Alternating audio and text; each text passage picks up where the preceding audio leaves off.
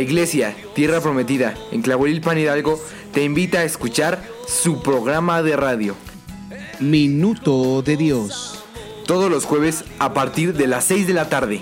Ten un encuentro con Dios y permite que Él transforme tu vida. Ser libres en su amor.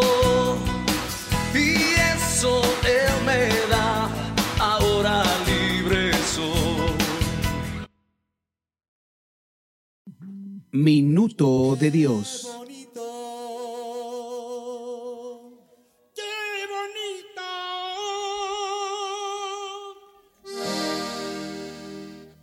Es conocer a Cristo. Es conocer a Cristo.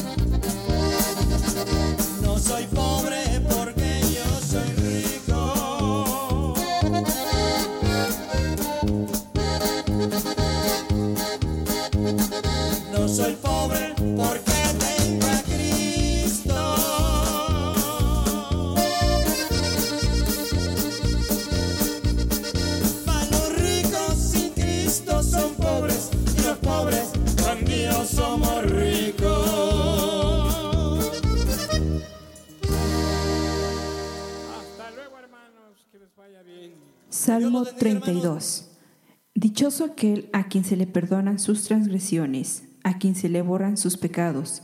Dichoso aquel a quien el Señor no toma en cuenta su maldad y en cuyo espíritu no hay engaño. Mientras guardé silencio, mis huesos se fueron consumiendo por mi gemir de todo el día. Mi fuerza se fue debilitando como el calor del verano, porque día y noche tu mano pesaba sobre mí. Pero te confesé mi pecado y no te oculté mi maldad. Me dije, voy a confesar mis transgresiones al Señor, y tú perdonaste mi maldad y mi pecado. Por eso los fieles te invocan en momentos de angustia. Caudalosas aguas podrán desbordarse, pero a ellos no los alcanzarán. Tú eres mi refugio, tú me proteges del peligro y me rodearás con cánticos de liberación. El Señor dice, yo te instruiré, yo te mostraré el camino que debes seguir, yo te daré consejos y velaré por ti. No seas como el mulo o el caballo, que no tienen discernimiento y cuyo brío hay que domar con brida y freno para acercarlos a ti. Muchas son las calamidades de los malvados, por el gran amor del Señor envuelve a los que en Él confían. Alégrense, ustedes los justos, regocíjense en el Señor, canten todos ustedes, los rectos de corazón. Muy buenas tardes tengan todos ustedes. Dios les bendiga. Este es su programa Minuto de Dios de la Iglesia Tierra Prometida en Tlahuelilpan Hidalgo. Soy el pastor Miguel Ángel y una vez más está conmigo mi esposa Poli Arenas. Muy buenas tardes hermanos, hermanas, Dios les bendice. Eh, hoy les queremos saludar hermanos en la fe, el Señor les ama y si usted nos escucha por primera vez, Dios tiene un mensaje para usted, un mensaje especial de bendición y de vida. Cierto, un mensaje de esperanza, un mensaje en el cual nosotros podemos recordar que cada día, cada mañana, las misericordias del Señor son nuevas y, y se renuevan porque Él es bueno, porque Él es grande en misericordia y sobre todo Él está con cada uno de nosotros. Por eso nos alegramos y nos regocijamos. Y a todos los que nos escuchan desde esta cabina, les mandamos saludos y bendiciones. También a todos los que nos escuchan en las redes sociales, reciban un cordial saludo y gracia. Que la gracia del Señor, de, nuestros, de nuestro Señor Jesucristo, permanezca en cada uno de ustedes. Y en este mes de julio que inicia, podamos confiar, podemos confiar en las misericordias de nuestro Señor, que día con día son renovadas y nos dan esperanza. Y al iniciar este programa, mi esposa estaba leyendo el Salmo 32, haciendo referencia a lo que la palabra dice que bienaventurados son aquellos en los cuales el Señor no culpa de iniquidad. Bienaventurados son aquellos a los cuales el Señor nos ha perdonado. Somos bienaventurados cuando recibimos la gracia de Dios en nuestras vidas. ¿Y cómo somos partícipes de esa gracia? Cuando nosotros entregamos a Dios nuestros pecados, cuando nosotros confesamos al Señor nuestras vidas. En este salmo el rey David hace, hace esa mención que cuando él cayó, cuando él guardó, cuando él no decía nada, se envejecía, se quebrantaba. Y, esa, y sabe, eso es una realidad que vivimos en cada momento de nuestras vidas. Cuando nosotros queremos encubrir nuestras situaciones, cuando queremos encubrir nuestros pecados, cuando nosotros queremos encubrir aquellas situaciones que estamos viviendo en lo oculto o visiblemente ya delante de otras personas, nosotros siempre vamos a traer angustia, siempre va a haber desesperanza, siempre va a haber situaciones en las cuales no va a haber paz en nuestro corazón. Pero necesitamos de la gracia del Señor en nuestras vidas. Pero cuando venimos a Cristo, cuando venimos a la presencia del Señor, cuando nos acercamos a Él confiadamente al trono de su gracia para hallar gracia en el oportuno socorro, es decir, cuando confesamos nuestros pecados, cuando sacamos a la luz aquellas situaciones que estuvimos viviendo y nos arrepentimos delante del Señor, somos bienaventurados. ¿Por qué? Porque Él nos perdona, porque sus misericordias, como decíamos hace un rato, son nuevas cada mañana y su bondad, la bondad del Señor, es tan alta, su gracia permanece para siempre y en este salmo que, que se menciona, dice en el verso 5, te declaré mi pecado y no encubrí mi iniquidad. Y dije, confesaré mis transgresiones a Jehová. Y dice la palabra, y tú perdonaste la maldad de mi pecado. Y ahí también menciona el rey David, por esto a ti orará todo santo en el, en el tiempo en que pueda ser hallado. Ciertamente en la inundación de muchas aguas no llegarán estas a él, porque tú eres mi refugio y me guardarás de la angustia y con cánticos de liberación me rodearás. Qué preciosa palabra. Qué palabra y es tan, tan práctica aún el día de hoy para nuestras vidas, que tiene gran importancia que usted y yo pongamos atención a esos versículos. Mientras callamos, mientras ocultamos, mientras guardamos, mientras nos escondemos, no podemos prosperar, no podemos seguir adelante hasta que nosotros confesamos delante del Señor y Él nos alegra. Por eso Él nos invita a que nos acerquemos ante su presencia. Y en este, en este salmo hay una, en la, última parte, dice, eh, a partir del verso 8, mire, ya no es David hablando, ya no es el salmista diciendo y exponiendo su corazón delante, del Señor, ya no es porque en ese poema que estaba elevando al Señor hubo una respuesta. Y esta parte me gusta mucho porque es la voz de Dios hablando a través del rey David. Es la voz de Dios hablando a los corazones de muchos. Y Dios le dice a David, te voy a hacer entender y te voy a enseñar el camino en el cual tú debes andar. Dios nos enseña el camino por el cual debemos seguir y ese camino nos lo ha trazado a través de su palabra. Y hoy podemos confiar porque podemos ser guiados, podemos ser dirigidos por el precioso Espíritu de Dios. ¿Qué palabra? Dios le dice, después de que David está este, reconociendo su condición delante del Señor, reconociendo la situación en la que él estaba, en la que él estaba en ese momento, cuando viene la respuesta de Dios, habla y, y le dice, te voy a hacer, voy a hacer que tú entiendas el camino por el cual debes andar y voy a fijar sobre ti mis ojos. Y hay una parte que también le dice el Señor al rey David, no seas como el caballo o no seas como el mulo que tenga que tener un freno. Dice, porque si no, no entiende, así dice la palabra, que no seamos, que no tengamos la necesidad de tener un freno, de que situaciones en nuestra vida vengan en las cuales eh, Dios permita para que nosotros entendamos esa exhortación el Señor da y nos da al día de hoy a cada uno de nosotros. Entonces, dice también la escritura que mucho dolor habrá para todos aquellos que quieren caminar en sus propios caminos, para todos aquellos que se topan aún cuando vienen las consecuencias en nuestros pecados. Y la escritura dice, pero los que esperan en el Señor los rodeará la misericordia. Los que esperan en el Señor serán rodeados de la bondad de Dios. Los que esperan en el Señor serán rodeados de la gracia de Dios. Y Él nos alegra y nos regocijamos. Por eso le alabamos, por eso le servimos, porque reconocemos que es por su gracia, no es por nosotros mismos. Mi esposa y yo estamos con mucho gozo y, compartimos un mensaje de esperanza y de vida.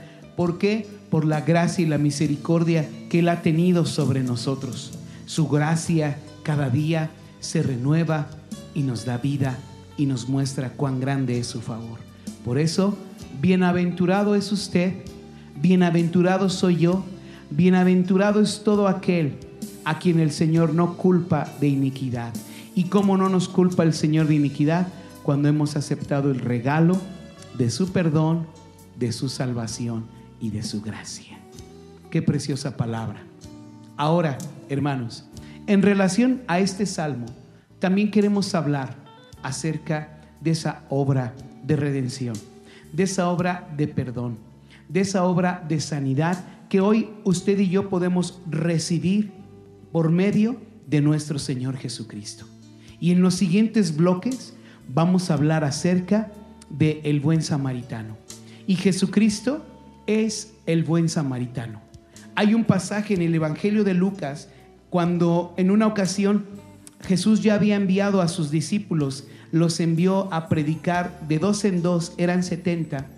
Después que ellos regresaron, regresaron con mucho gozo, con mucha alegría y aún diciendo, aún Señor, hasta los demonios se sujetan, se nos sujetan en tu nombre.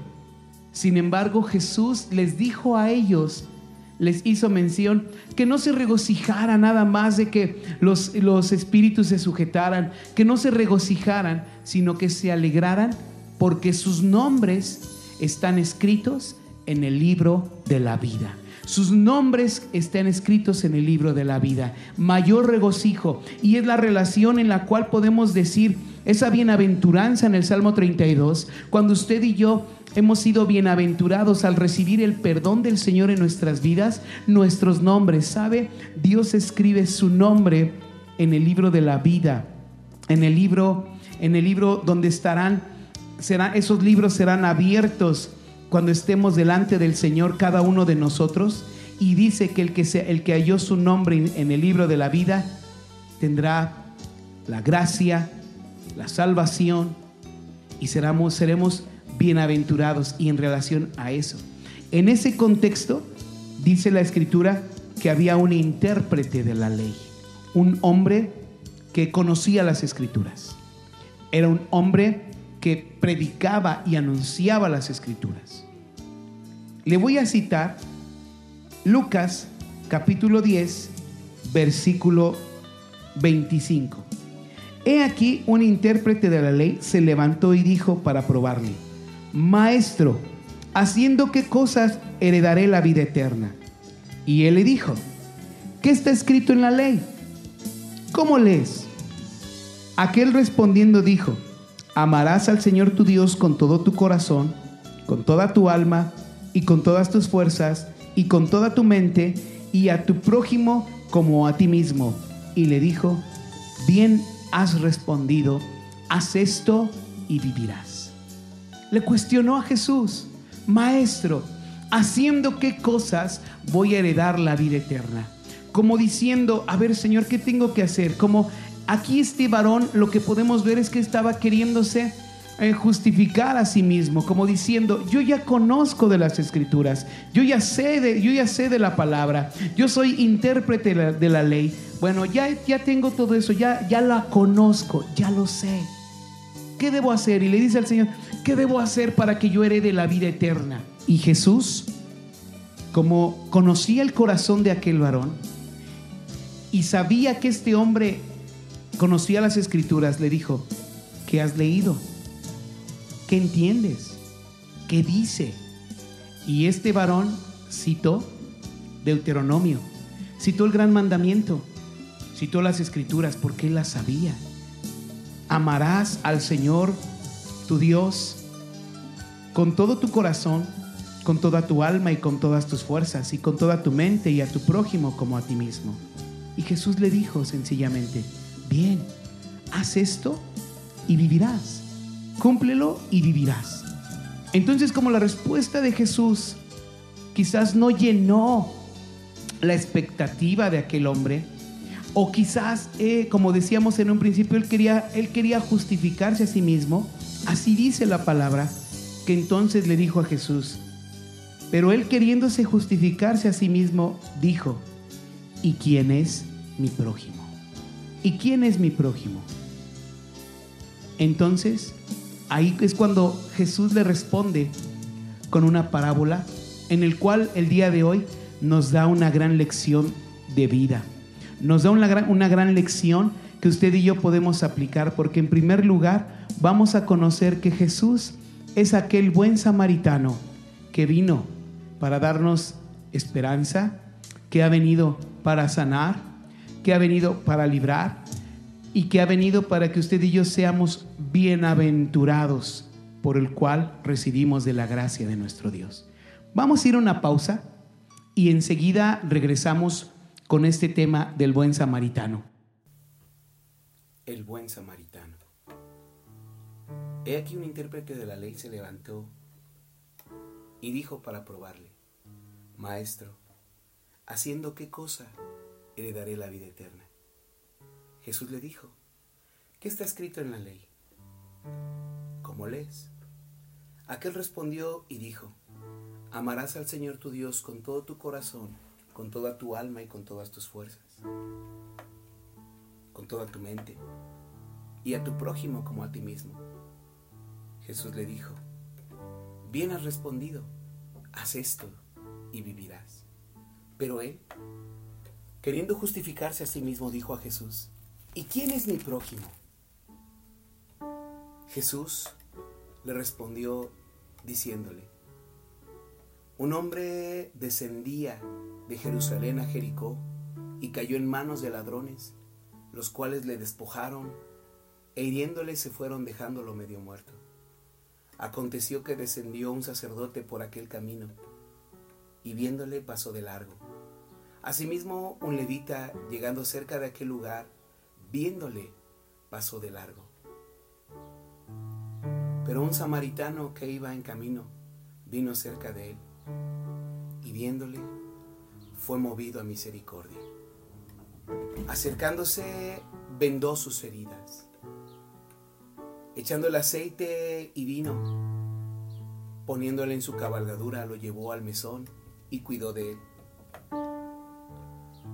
Otro día al partir, sacó dos denarios y los dio al mesonero. Y le dijo, cuídamele, y todo lo que gastes de más, yo te lo pagaré cuando regrese. ¿Quién pues de estos tres te parece que fue el prójimo del que cayó en manos de los ladrones? Él dijo, el que usó de misericordia.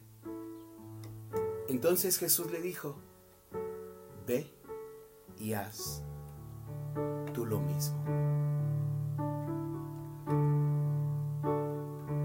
Sanaste mis heridas, recogiste Señor. En tu mano me llevaste, sanaste mi corazón. Como el buen samaritano, con tu tierna mano, sanaste mis heridas me mostraste tu amor. Sanaste mis heridas, me recogiste, Señor. En tu mano me llevaste, sanaste mi corazón. Como el buen samaritano, con tu tierna sanaste mis heridas me mostraste tu amor. Tú el restaurador de mi ser completo. El restaurador de mi corazón. Mi Señor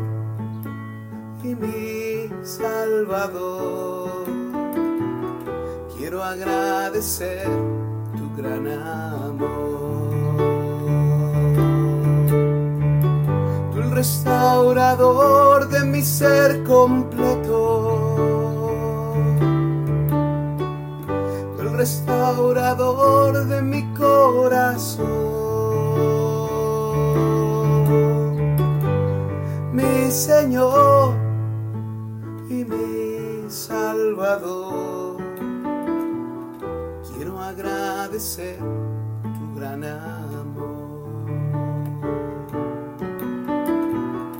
Quiero agradecer tu gran amor. Quiero agradecer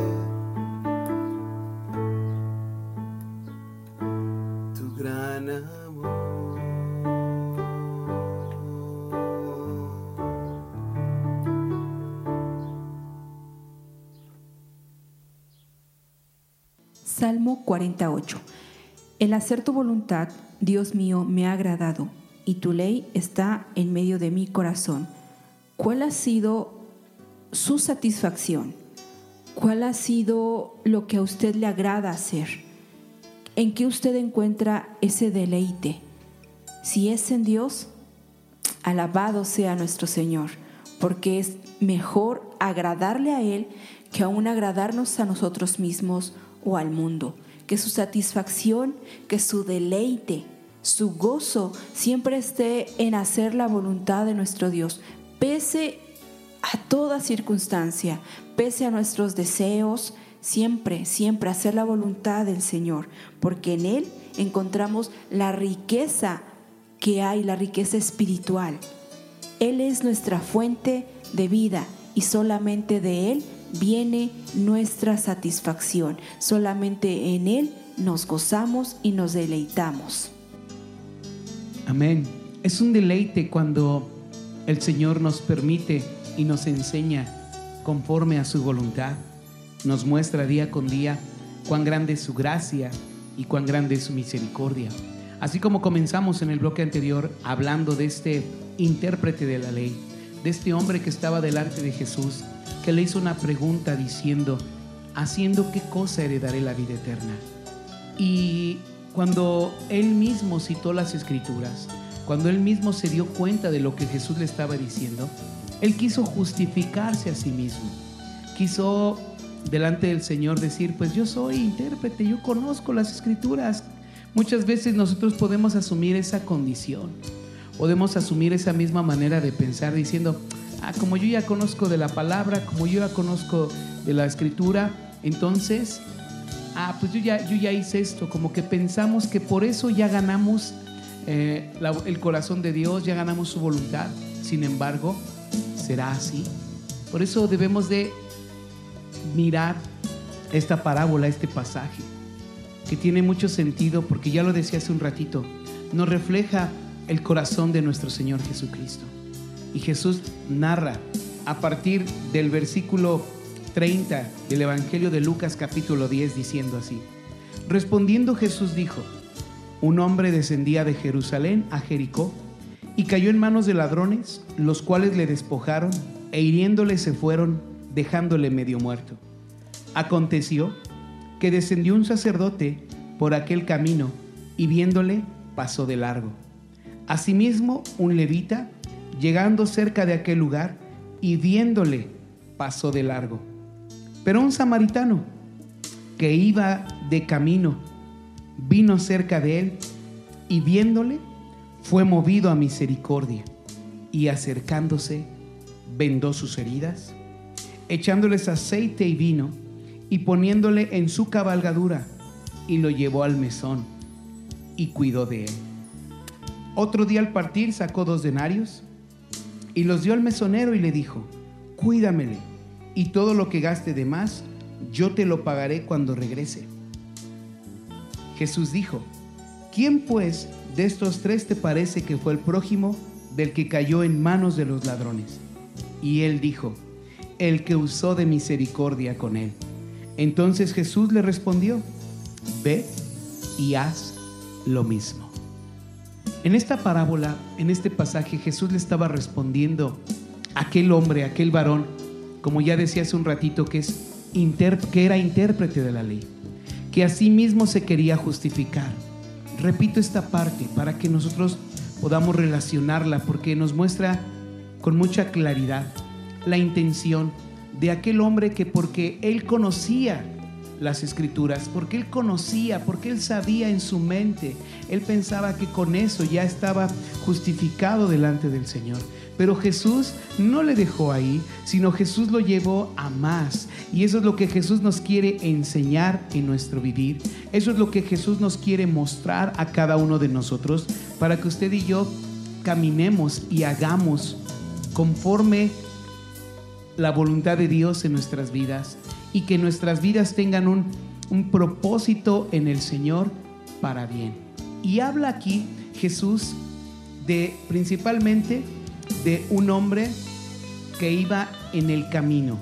Camino, dice la escritura, entre Jerusalén digo, y, y- Jericó, en el camino. ¿Sabe algo aquí? En esa primer parte puedo decirle una situación que podemos aplicarlo y relacionarlo, que ese camino es, el- es nuestro caminar en la vida, es nuestro vivir cotidiano, es lo que representa la relación, lo que usted y yo podemos vivir, esa distancia, las cosas que pueden acontecer.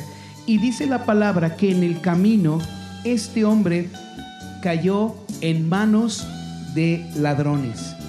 Y dice la escritura que lo despojaron, lo hirieron y se fueron y lo dejaron medio muerto. Lo dejaron sin, sin bienes, sin esperanza, sin salud. Le quitaron todo cuanto podían. ¿Sabe algo? La Biblia dice que el ladrón, ¿quién es el ladrón? El ladrón es Satanás. Él viene a robar, viene a matar y viene a destruir.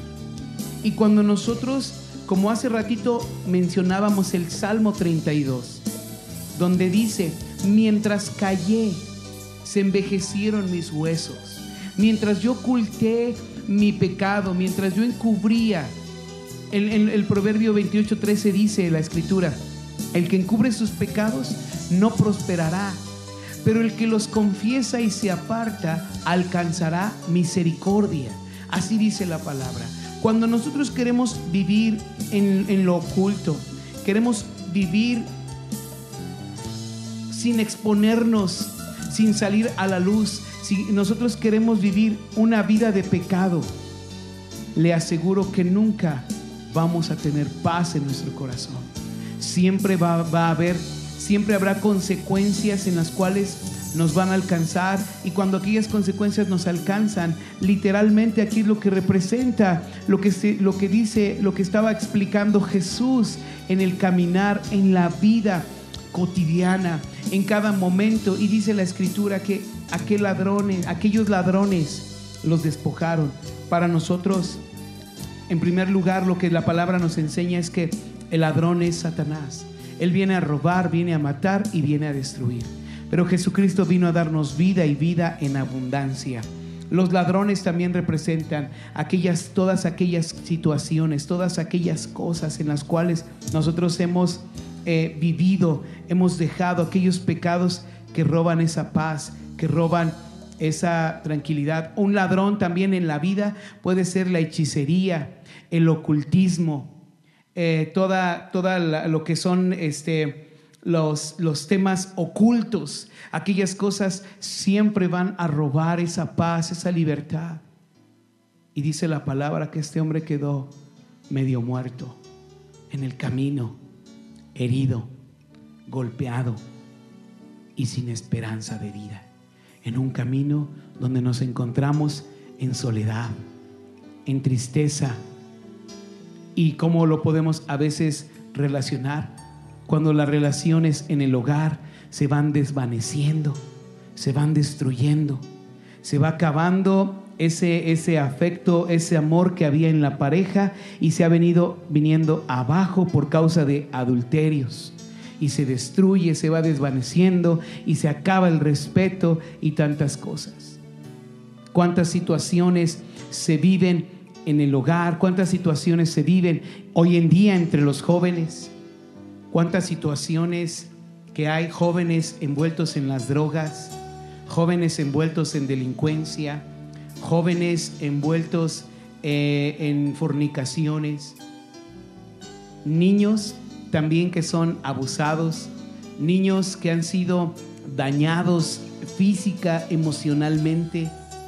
Hoy escuchamos tantas situaciones que hay y se habla acerca de, de pedofilia, pecados que están ahí, que han, estado latentes, o niños que han sido abusados desde pequeños y han sido dañados en su corazón, en su mente. Entonces, si nosotros miramos hoy en día, el mundo, el vivir, el caminar está medio muerto, está agonizando, está sin esperanza. Señoritas que están pensando en abortar. ¿Por qué? Porque aquel, el novio ya las, ya las dejó, no se va a ser responsable. Jóvenes y señoritas pensando en suicidarse. Niños que están sufriendo maltratos, estragos en el hogar, de las separaciones, de las divisiones entre las familias, entre los hogares. ¿Cuántas cosas pudiéramos citar y mencionar que se viven el día de hoy. Como decía, el mundo está agonizando, el mundo está medio muerto. En gran manera estamos viviendo muchas personas, y digo estamos porque vivimos dentro de lo mismo y no somos ajenos a las situaciones que se están viviendo. Pero en ese camino, en ese vivir, dice la escritura, mire, primero en el versículo 31 dice que aconteció que descendió un sacerdote por aquel camino y viéndole pasó de largo. Un sacerdote. ¿Quién era un sacerdote? Era un responsable de ministrar las cosas de Dios. Era el responsable de aquel lugar en el cual Dios había encargado su palabra, que Dios había encargado que el pueblo llegara ante su presencia. Y eso es curioso, es interesante, porque este, siendo un sacerdote, al mirar en el camino, dice la Biblia muy claramente, Jesús en esta parábola dice, lo miró, lo vio. ¿Sabe? Ahorita decía, ninguno de nosotros somos ajenos a todas las cosas que se están viviendo alrededor del mundo. No somos ajenos a las situaciones que estaba mencionando de manera general hace un ratito, aquellas situaciones que se viven en el hogar, que se viven entre los jóvenes, entre las señoritas, los niños y cuántas más cosas pudiéramos decir. Y, y a veces nosotros podemos tomar esa actitud como hizo este sacerdote, como hizo este hombre que miró y solamente lo vi como diciendo, quizás, aquí voy a, parafrasear, quizás pensó, la Biblia no nos dice exactamente lo que pensó, pero quizás pensó, ah, eso, eso que le está pasando se lo merece por esto. Y, y en ocasiones nosotros pudiéramos actuar de esa manera. Aquí quiero hacer una, una referencia y una relación que la Biblia también nos narra en las escrituras acerca de Judas. Judas cuando entregó a Jesucristo, cuando le negó y lo vendió por 30 monedas de plata, después que él lo había vendido y vio que habían llevado ya para, eh, para crucificar a nuestro Señor, Judas dice que fue con, con, con los sacerdotes, con aquellos hombres que conocían las escrituras, y él les dijo, he pecado, he vendido a un hombre inocente, he fallado. ¿Y qué, este, y cuál fue la respuesta de los sacerdotes? Allá tú, es tu problema, es tu problema. ¿Sabe? Yo puedo también relacionar este texto en todas las religiones, en todas las religiones que existen en el mundo. Ninguna, ninguna, en ninguna hay salvación, en ninguna hay perdón, solamente en Cristo hay gracia y hay misericordia. Muchas veces actuamos de esa manera profesando decir que creemos en Dios, que conocemos la palabra de Dios, pero si nosotros, si nuestro corazón no está mirando hacia aquel prójimo, aquella, aquella persona que está cercana a nosotros y nosotros no extendemos nuestra mano para hacer las cosas, si no hacemos, eh, si no mostramos misericordia, misericordia, misericordia, hemos dejado no estamos mirando. Y aquí vemos a este sacerdote que vino, miró a aquel hombre y pasó de largo y siguió derecho. Un poco tiempo después, en ese mismo camino, también dice la palabra que en ese lugar pasó un levita. Igual, los levitas estaban, ellos también ministraban en la presencia de Dios. Ministraban. Ellos estaban encargados al servicio. Aquella tribu de Leví desde el principio estaba al servicio, así el Señor lo, lo estableció desde Aarón como sacerdote, su descendencia. El Señor lo estableció y dice la escritura, al igual, pasó, lo miró y siguió derecho en su caminar. Sin embargo, una tercera persona pasó en ese mismo camino, en ese mismo encuentro. y esa persona dice la Biblia que era un samaritano. Aquí quiero hacer una pequeña referencia. La Biblia nos dice que entre los judíos y los samaritanos no había una buena relación. ¿Desde cuándo? Aunque ellos eran de la misma, de la misma descendencia, cuando los reinos, cuando el reino eh, de Israel se dividió entre Judá y, se dividieron, empezó a haber ciertas, este, hubo un distanciamiento entre ellos. Y todo eso vino a ser una separación de manera religiosa, de manera política, porque había, hubo reyes en diferentes, eh, en cada lugar, en cada región. Y desde ese entonces empezaron a tener enemistades. Y esas enemistades se fueron heredando a las generaciones postreras. Y durante muchos años eh, los judíos y los samaritanos tenían eh, discusiones. Cuando Jesús fue al pozo por agua y encontró a la mujer de Samaria, este, la mujer samaritana se sorprendió porque él era, él era judío y, y ella era samaritana y que un judío le estuviera pidiendo, le estuviera hablando, porque había división, había disensión, había, y esto yo lo puedo relacionar, hermanos, como esa manera de pensar que a veces nosotros venimos trayendo, ah, porque no es de esta familia, eh, nosotros como que etiquetamos, señalamos, nos, nos separamos y eso ha generado ciertas barreras, ha generado eh, barreras culturales, ba- barreras que, que nosotros mismos hemos ido anteponiendo y existe una separación. Y eso tiene, sabe algo, tiene doble mérito en este versículo porque nos muestra el corazón de Dios, nos muestra el corazón, el carácter de Cristo que vino, que Él es el que nos hace bienaventurados, que por medio de Él somos bienaventurados, porque Jesús, dice la palabra y di- dice la escritura, que el buen samaritano que iba, que iba también de camino, eh, pasó cerca y dice la escritura que lo vio y fue movido a misericordia, fue movido a misericordia. Jesús, cuando mira nuestra condición, cuando Él cuando mira nuestras vidas, Él es movido a misericordia. Jesús en su misericordia subió a la cruz. Jesús en su misericordia pagó por nuestros pecados. Jesús en su misericordia vino a darnos vida y vida en abundancia. Jesús dice la escritura, como citaba hace un ratito el Evangelio de Juan capítulo 10, el ladrón viene a robar, viene a matar y viene a destruir, pero él vino a darnos vida y vida en abundancia por su gran misericordia.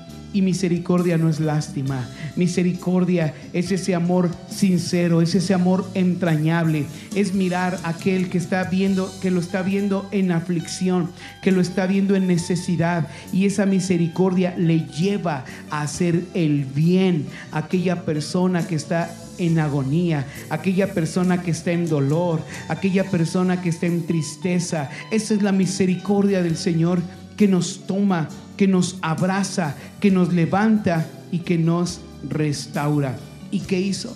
No solamente le miró, se acercó, se acercó y la escritura dice que vendó sus heridas, le echó aceite y vino y poniéndolo en su cabalgadura, lo llevó al mesón y dice la escritura y cuidó de él.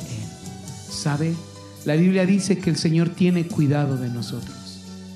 Cuando usted y yo, en esa bienaventuranza que mencionábamos desde un principio en este salmo, esa bienaventuranza de todo aquel que el Señor no culpa de su iniquidad, el Señor no solamente no nos culpa de, de nuestra vida pasada, no nos señala por las situaciones en las cuales estamos viviendo, sino que Él empieza a sanar nuestra vida.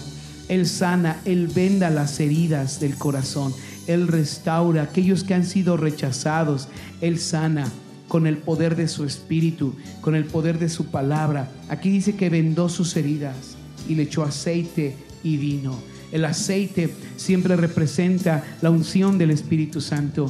El vino representa gozo, alegría y es el gozo que viene del Señor. Le puso en su cabalgadura, lo puso y le llevó, le llevó al lugar, le llevó al mesón, le llevó al lugar de refugio, le llevó a la presencia del Padre, le llevó a ese lugar para que este hombre fuera restaurado. Y ahí no termina la obra que el Señor ha hecho por cada uno de nosotros. Ahí comienza. Vamos a una pausa más y enseguida regresamos con este su programa, Minuto de Dios. ¿Cuántos están alegres en esta tarde? ¿Cuántos pueden dar un aplauso al Rey de Reyes y Señor de Señores? Ya su nombre.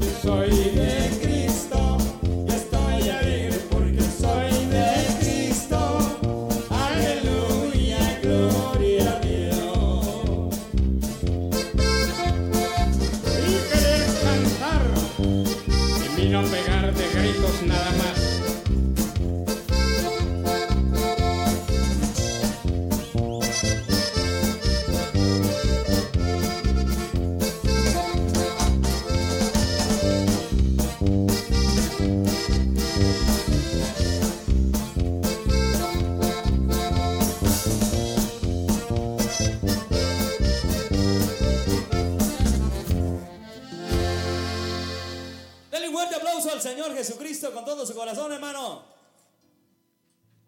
Salmo 36, versículo 7. Cuán precioso, oh Dios, es tu gran amor. Todo ser humano haya refugio a la sombra de tus alas. Así es, es grande el amor del Señor hacia nosotros. Muchas veces le hemos fallado, hemos pecado y a pesar de todo eso, el Señor dice en su palabra que es bueno y perdonador. Y en el Salmo 36 dice, el ser humano haya refugio. En Él encontramos esa paz.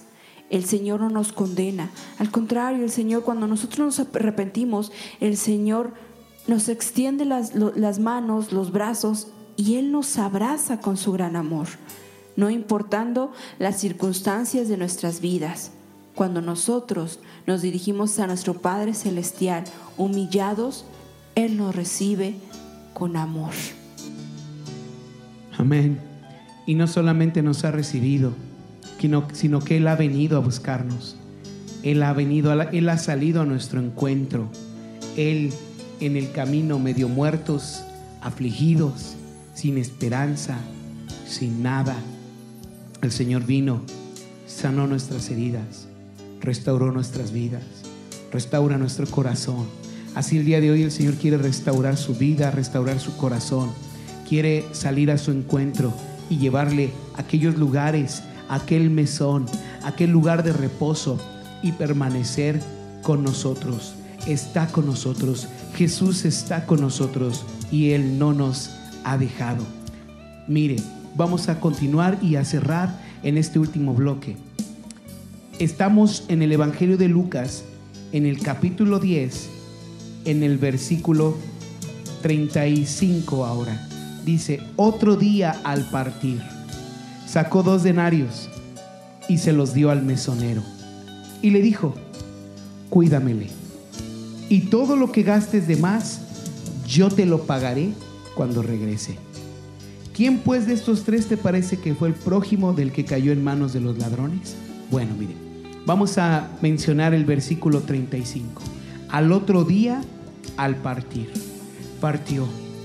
Jesús cuando vino, dio su vida por nosotros, dio su, derramó su sangre, pagó por nuestros pecados para que usted y yo recibiéramos el perdón y nos ha llevado al mesón, nos ha llevado ante su presencia, donde eh, aquel lugar seguro, podemos decir que el mesón es un lugar seguro, el lugar seguro en nuestra vida es su palabra.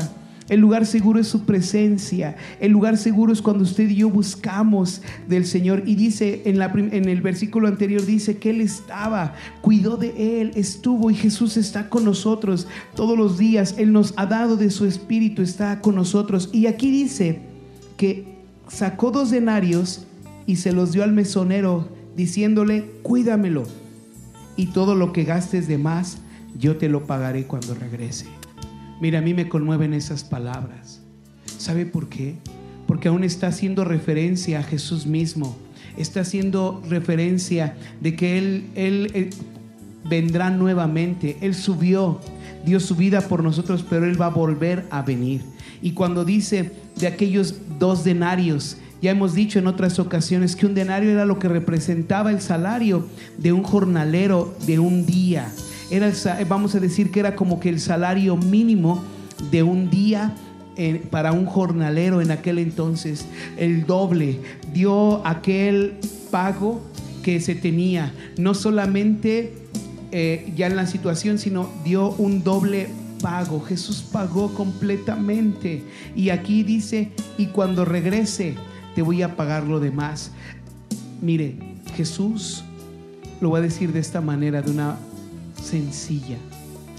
Jesús pagó por nuestros pecados pasados, por nuestros pecados presentes y nuestros pecados futuros. Con esto no estoy diciendo que Jesús nos dio una licencia para pecar, no.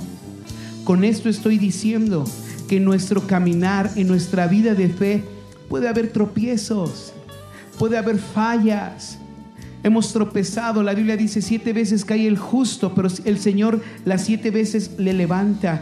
Cuando el Señor está, él, él nos ha dado esa gracia para nosotros levantarnos y seguir adelante. Jesús está diciendo, no te quedes tirado, no te quedes ahí donde estás, levántate, porque mientras aún no venga el Señor, hay esperanza. Mientras aún no venga el Señor, hay esa esperanza que tenemos en Él.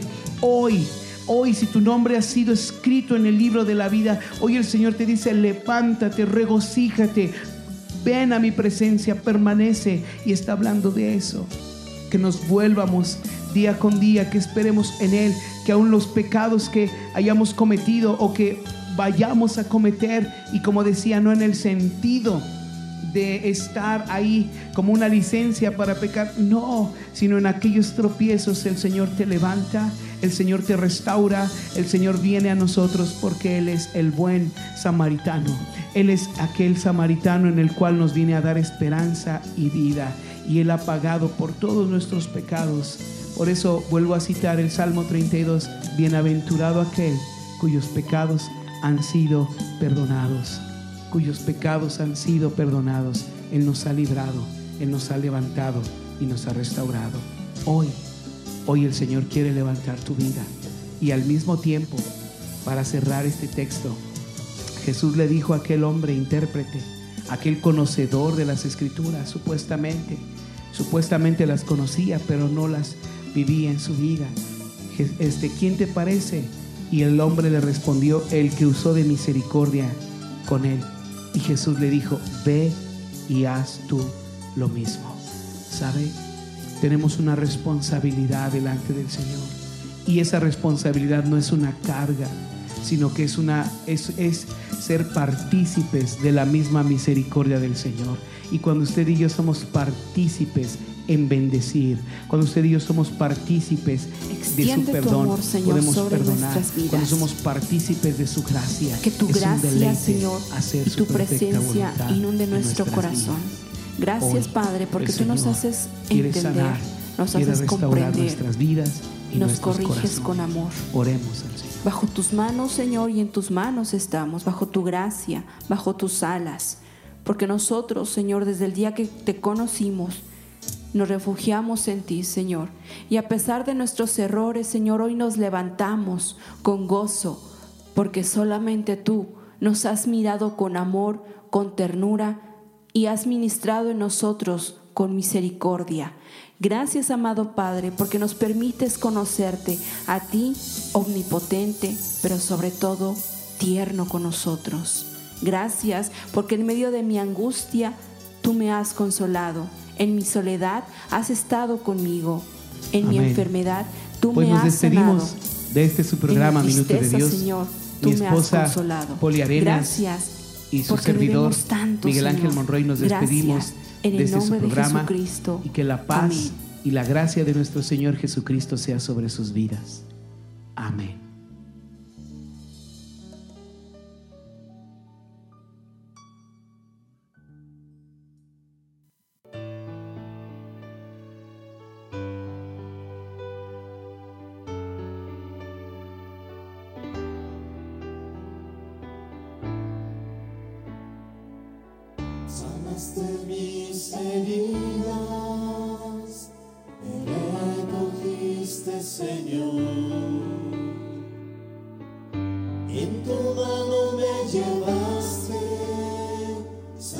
Mi corazón. Como el buen samaritano, con tu tierna mano sanaste mis heridas, me mostraste tu